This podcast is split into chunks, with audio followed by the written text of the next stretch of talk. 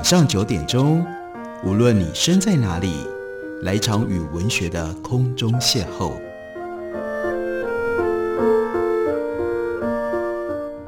杨照谈书，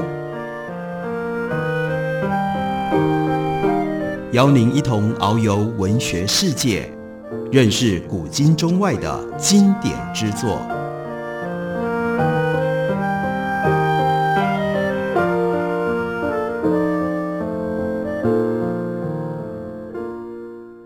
各位听众朋友，大家好，欢迎收听杨照谈书。本节目以台北广播电台 FM 九三点一，每个星期一到星期五晚上九点为大家播出。我是杨照，在最近这几天的节目为大家直播一个小传记，关于 Edward Said。因为律师出版公司刚出了 Edward Said 的一本新的传记，书名叫做《心灵栖地》，同时将 Edward Said 他在生前他所写的回忆录。相关何处有了新版同时发行，因此就借由这样的一个机会，让我们再次来回想一下 Edward Said。Edward Said 他是当 Edward Said 他是二十世纪最具影响力的文学以及文化评论大师，他也是后殖民思想的先驱，更是一位特立独行的知识分子。他的身世很特别，他在一九三五年出生于巴勒斯坦的。耶路撒冷，一九五零年代到美国，后来他取得了哈佛大学博士。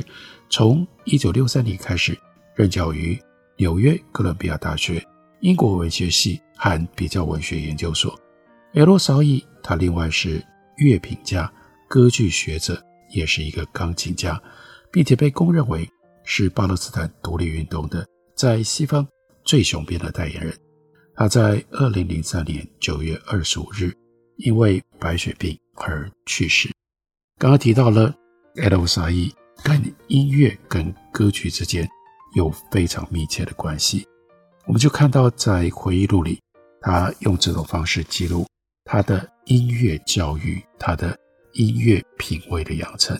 他说：“我在音乐上那些最重要的发现，我可以详细的追溯，这些发现全是在私底下发生的，远离我母亲。”以及 Cherry 之类老师在钢琴上对我的苛求，我的音乐感觉和我的音乐才能之间的这种脱节作用，似乎是把我的记忆力磨得更加的锐利，使我在心上脑里留住，然后在新的耳朵里反复演奏猥琐生活的管弦乐、器乐和声乐作品，但从来不太了解作品的时期或者是风格，现场的音乐体验。难得遇见，遇见又难以捕捉，我为此每每感觉到十分的难受，所以经常苦思，怎么样才能够留住那一刻。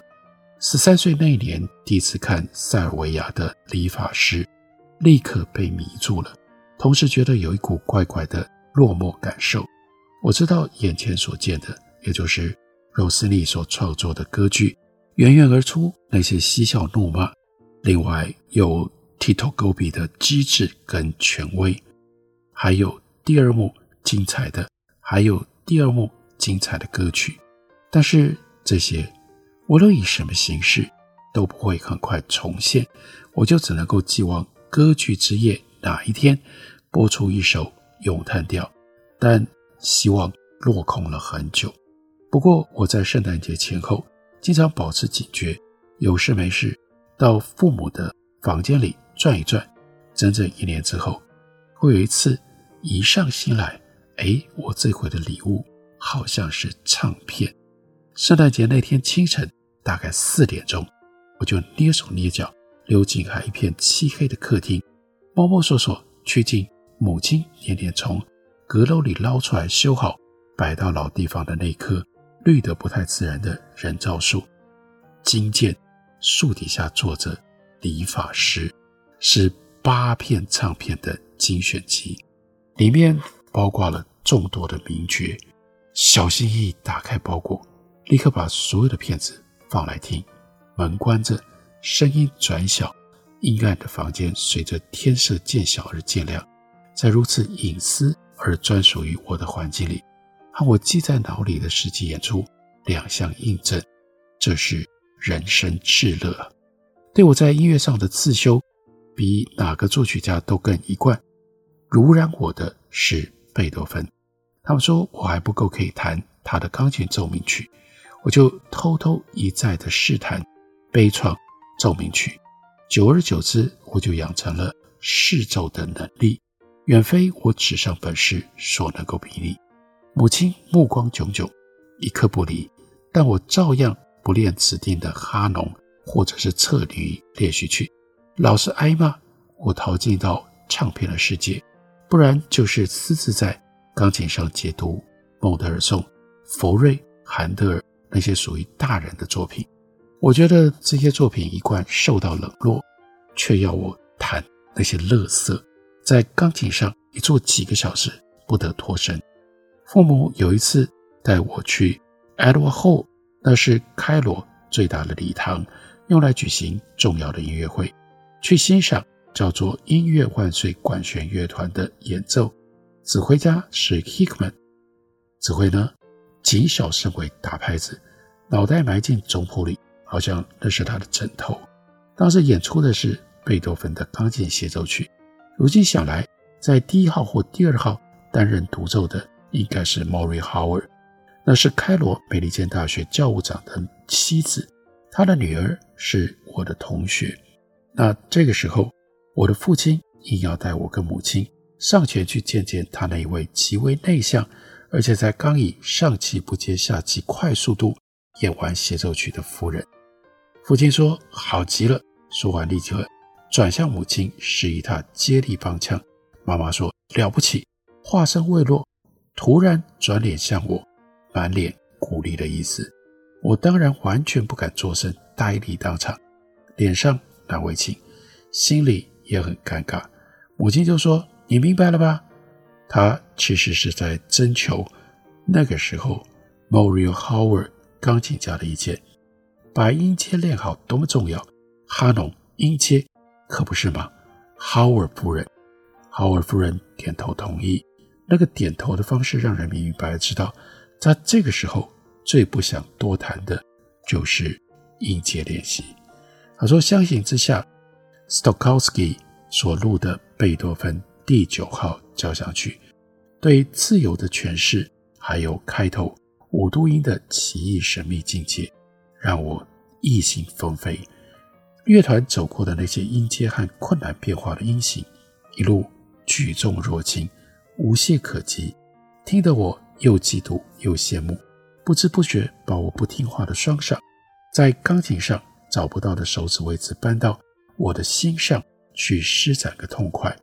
我乐于享受合色唱片封套上说的莎乐美之舞，另外有 p a d r e s k y 他所录的贝多芬圣 F 小调夜曲，还有深西小调华尔兹，我认为那是我惨不忍闻的钢琴本事的反击，钢琴修为的极致。他又回想青春期开罗岁月最伟大的音乐体验，是一九五零年跟一九五一年听 Clemens Krauss，还有听 Furtwängler，他们分别指挥维也纳和柏林爱乐交响乐团。都是下午场，Clemens Krauss 的节目还塞进了《东拉迪亚娜》序曲以及约翰斯特劳斯的波卡舞曲。那华丽的乐声、指挥台上的人的权威的形象，甚至那个德文名字，都渗出了法力。例如说，Vienna Philharmonic，这是维也纳爱乐的名字，让我离开了世俗的念头。他说，在那之前，我从来不曾听过那种规模、那样直接丰沛的高明的演出，也至今都记得自己多么样的愉快，又如何竭尽办法去延长、去延伸两个小时的经验。那是一座极尽豪丽装饰的电影院，里面还装了一部震动音很丰富的剧院管风琴。那部管风琴用霓虹灯打光。声效甜的腻人。有一位英国的管风琴家，他负责。这个人淡红脸，是一个动作派，在内部弹簧气派的乐器上跳上跳下，像表演特技一样。看他这些表演，比听他弹不完的乐曲还更逗乐。他说：“我至今都不明白，为什么是挑这个地方，而不是比较严肃适当的礼堂，给 Klaus 和 Furtwängler 来演出。我延长聆听经验的主要方法是把音乐留在耳朵里，假想自己指挥一个乐团，寻找同一个人指挥同一个乐团演奏的同样的那些曲子的唱片。但是呢，常常不成功，因为那些唱片对我来说太贵了，我感到丧气，甚至说经常伤心。何以如此难得的乐趣来去匆匆，以及我为了要重新体验和印证。要花这么多的功夫，苦寻书籍、文章跟人，以便于能够多知道他们一点，肯定他们的真理和深深的意趣，以便在我的内在复活这看起来就要彻底消失的东西。Klaus 之后一年的一个星期天的下午，Furtwängler 也在大礼堂登台了。这是我活到二十岁所见。最压倒性的音乐演出，只有一九五八年在拜鲁特听华格纳莱茵的黄金开头小节中沉暗的乐池缓缓升起的感受，差看比例。他说：“我对福特万格勒毫无所知，只在他录音的一张红标贝多芬第五唱片上看过他的名字，但那张唱片成为我最爱贝多芬第五录音至少五年。”是我评价其他一切音乐演出的试金石。在那张录音当中，起初那力量的来源就是福特万格勒这个名字。我对自己再三复诵这个名字 Furtwängler，Furtwängler。当时还不懂德文，想象 Furtwängler 身材出众，气质超雅。贝多芬的音乐是专门为他这样的一个人而写的。非常真实而且非常感人的 Edo Said，他对于自己和古典音乐如此接触，对古典音乐深深着迷的少年经验。我们休息一会儿，等我回来继续聊。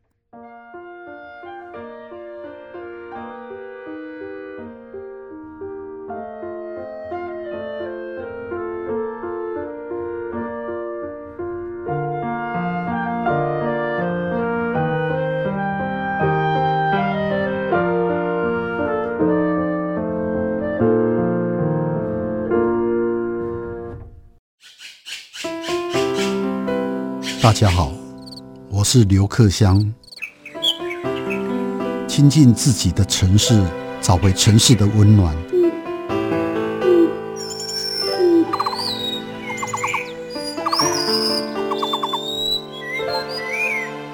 听见台北的声音，就在台北广播电台，FM 九三点一，AM 一一三四。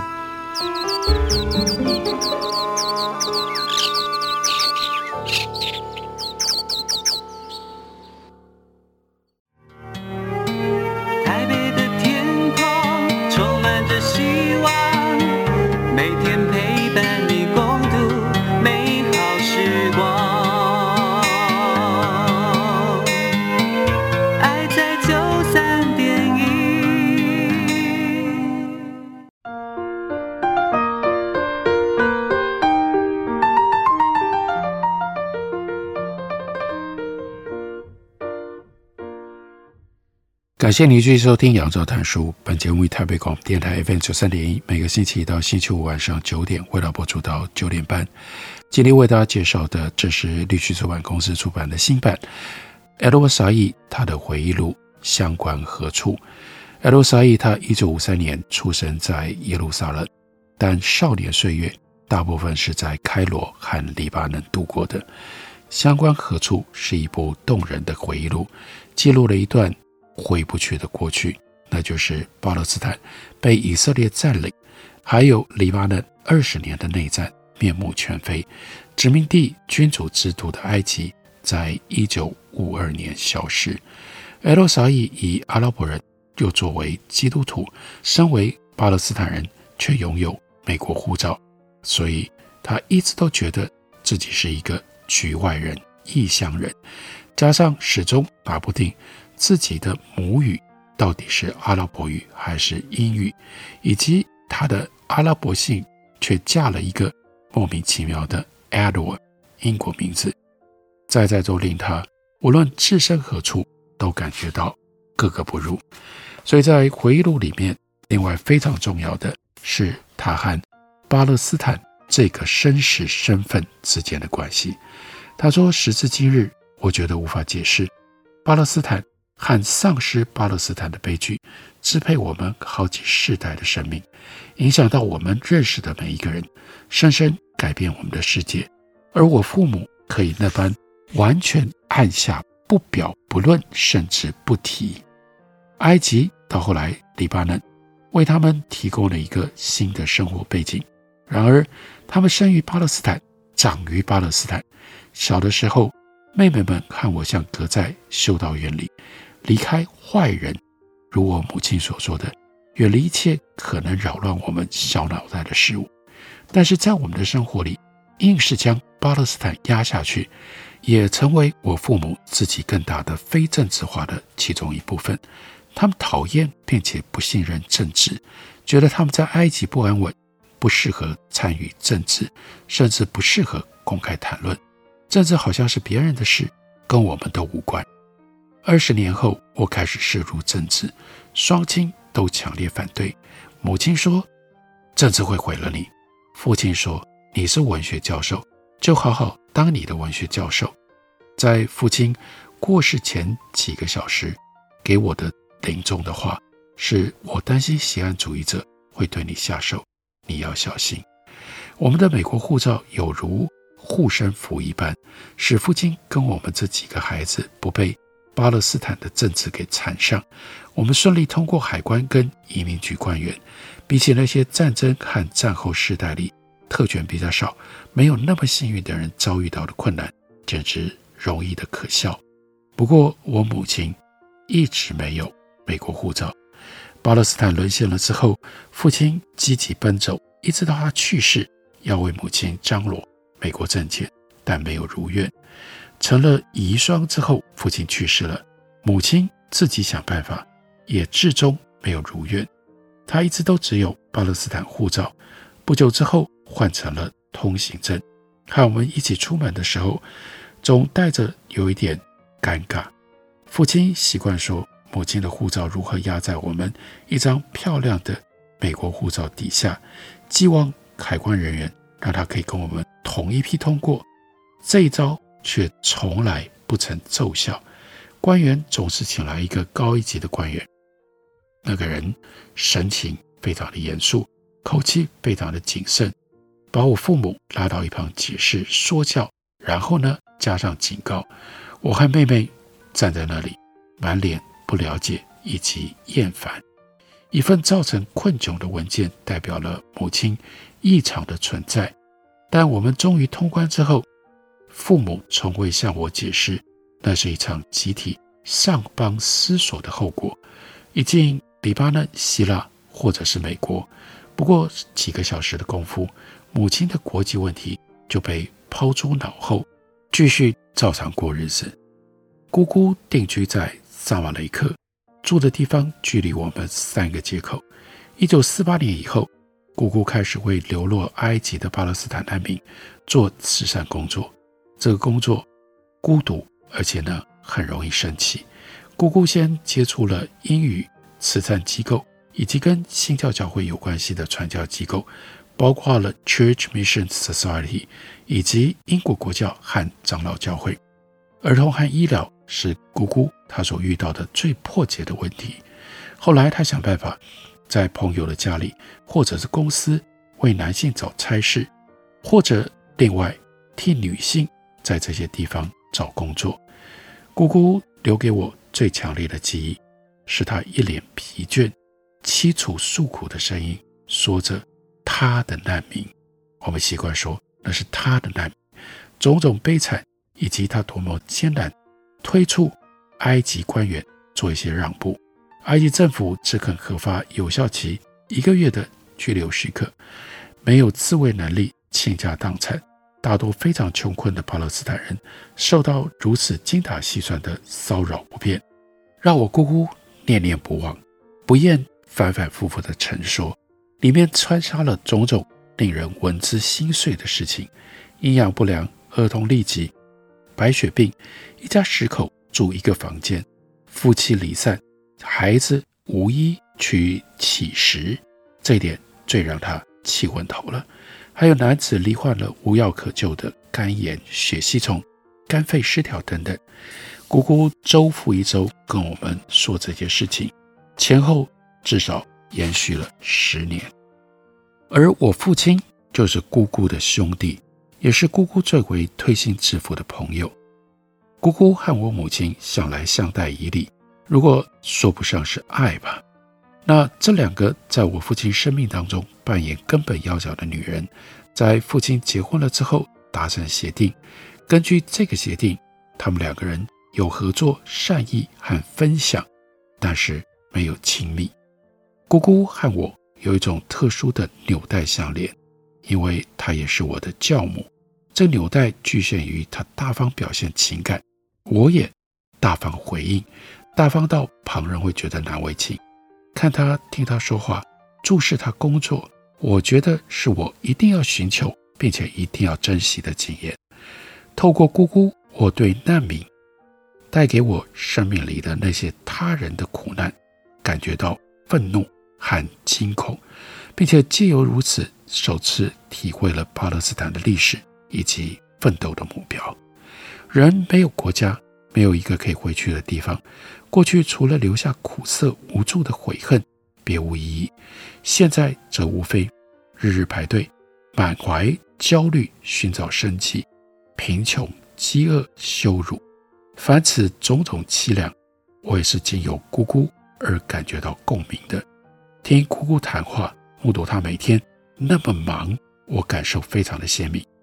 姑姑富有，有一辆车子，还有一个格外耐烦的司机。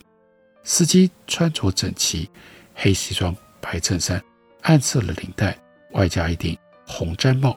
一九五二年革命而风起一片之前，体面的埃及男人都戴那种毡帽。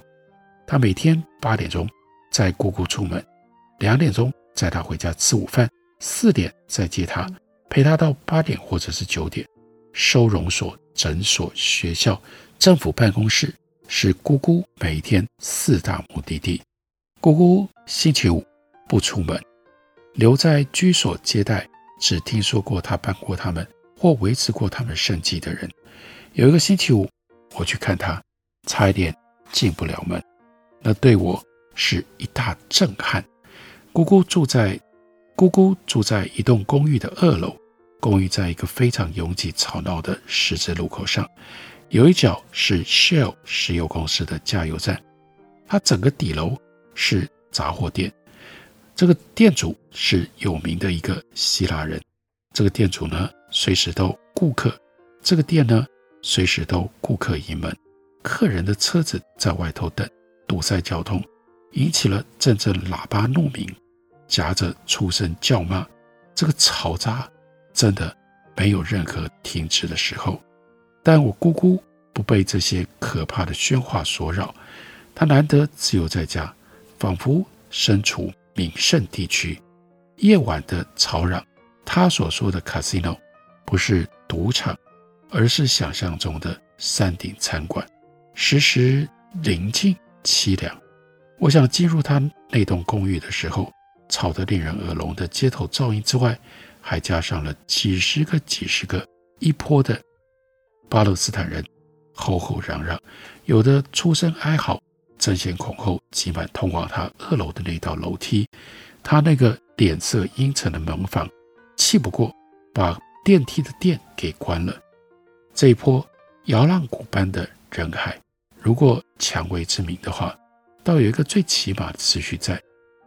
姑姑一次只见一个人，然而一天漫长，结果就是人群跟他们的不耐烦。都难以减少。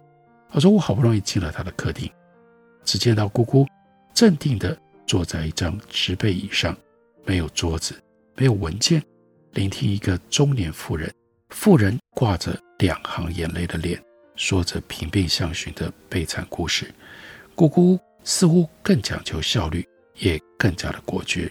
就对他说：“我跟你说过了，不要再吃那些药丸。”口气非常的断然，跟他说：“那东西只会让人想睡觉。听我的话，我就向教会给你再申请五磅，你得答应我，不要再碰那些药。还有，现在开始定时领衣服来洗。”妇人回嘴，但立刻被打断。好了，回去了，别忘了要你的丈夫这星期再去医生那里，他开了药，我会想办法。记得要他去一趟。姑姑挥了挥手，妇人退了出去。接下来，下一个是另外一个妇人，带了两个孩子进来。艾洛莎一回忆，我静坐在一旁，大概两个小时，伤残的行列不曾间断。姑姑偶尔到厨房去喝水。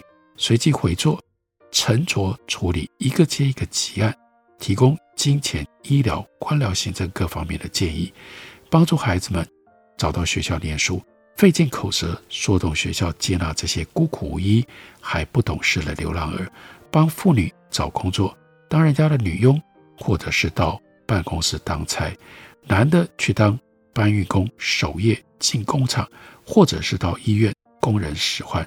他说。我那时候十三岁半，至今记得很多细节、面容，还有言语。另外记得姑姑的行事口气。记忆当中，我从来不曾清楚想到，这一切的惨象，全是我姑姑和我自己家庭不免起火的一场政治跟战争的直接结果。但那是我第一次见识有人努力想办法减轻。